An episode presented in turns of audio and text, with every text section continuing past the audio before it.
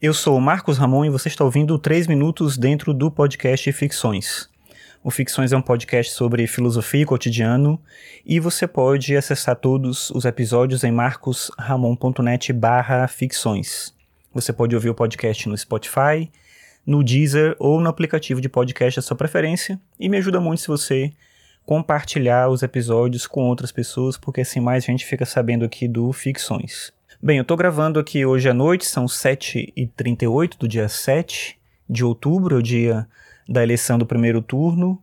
E em relação à eleição especificamente, acho que é importante a gente olhar para o que acontece né, e para as circunstâncias que envolvem as eleições. Já comentei isso de uma outra forma aqui, independente de quem você, em quem você apoia, da maneira como você entende a situação política, a gente tem que tentar olhar a circunstância que a gente vive em perspectiva e não olhar de maneira tão, tão direta, tão objetiva, como se tudo fosse uma luta do bem contra o mal. De qualquer forma, mesmo que aquilo que não seja o que você espera, o que você deseja aconteça, é importante a gente entender também, pensando justamente essa dimensão da realidade, que os males absolutos eles não vêm de uma maneira imediata. E em um sistema democrático consolidado, as coisas não se operam por uma vontade pura e simples de uma pessoa que está no poder. Isso não é algo tão automático, não é tão delimitado. Claro que as ideias importam, o que a pessoa que está no poder representa importa, e é muito sério o fato da gente perceber uma sociedade tão dividida não em relação a ideias do ponto de vista político,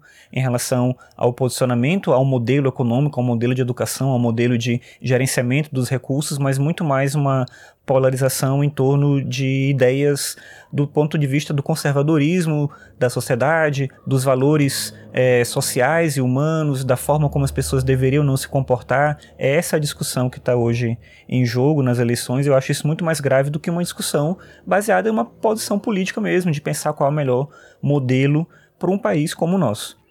De qualquer forma, pensando nessa ideia de que os males eles não vêm de maneira imediata, de que é possível superar os problemas, eu trouxe aqui uma citação do Schopenhauer, que é lembrado como um filósofo pessimista, como ele mesmo se dizia, mas que muitos comentadores chamam de prático realista, olhando para a realidade com uma atenção e um cuidado que nos ajuda a não cair no desespero. E sobre a questão dos males que podem nos afetar, o Schopenhauer fala o seguinte, abre aspas, os únicos males futuros que encontram justificativa para nos inquietar são aqueles cuja aparição e o momento da aparição são certos.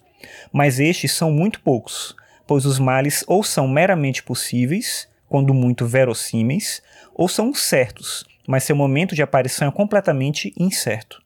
Ora, se nos deixarmos enredar por essas duas espécies, então não teremos mais nenhum instante de paz. Portanto, para não perdermos a tranquilidade de nossa vida em virtude de males incertos ou indeterminados, temos de nos acostumar a ver os primeiros como se nunca fossem chegar, os outros como se certamente não fossem chegar tão depressa. Fecha aspas. Essa é uma citação do livro Aforismos para a Sabedoria de Vida, e eu acho que ela ajuda a gente de alguma forma a ter força para olhar para o amanhã e pensar que cada dia é um dia de lutar por aquilo que a gente acredita e de tentar ir um pouco mais longe, evitando os retrocessos da melhor forma que a gente puder.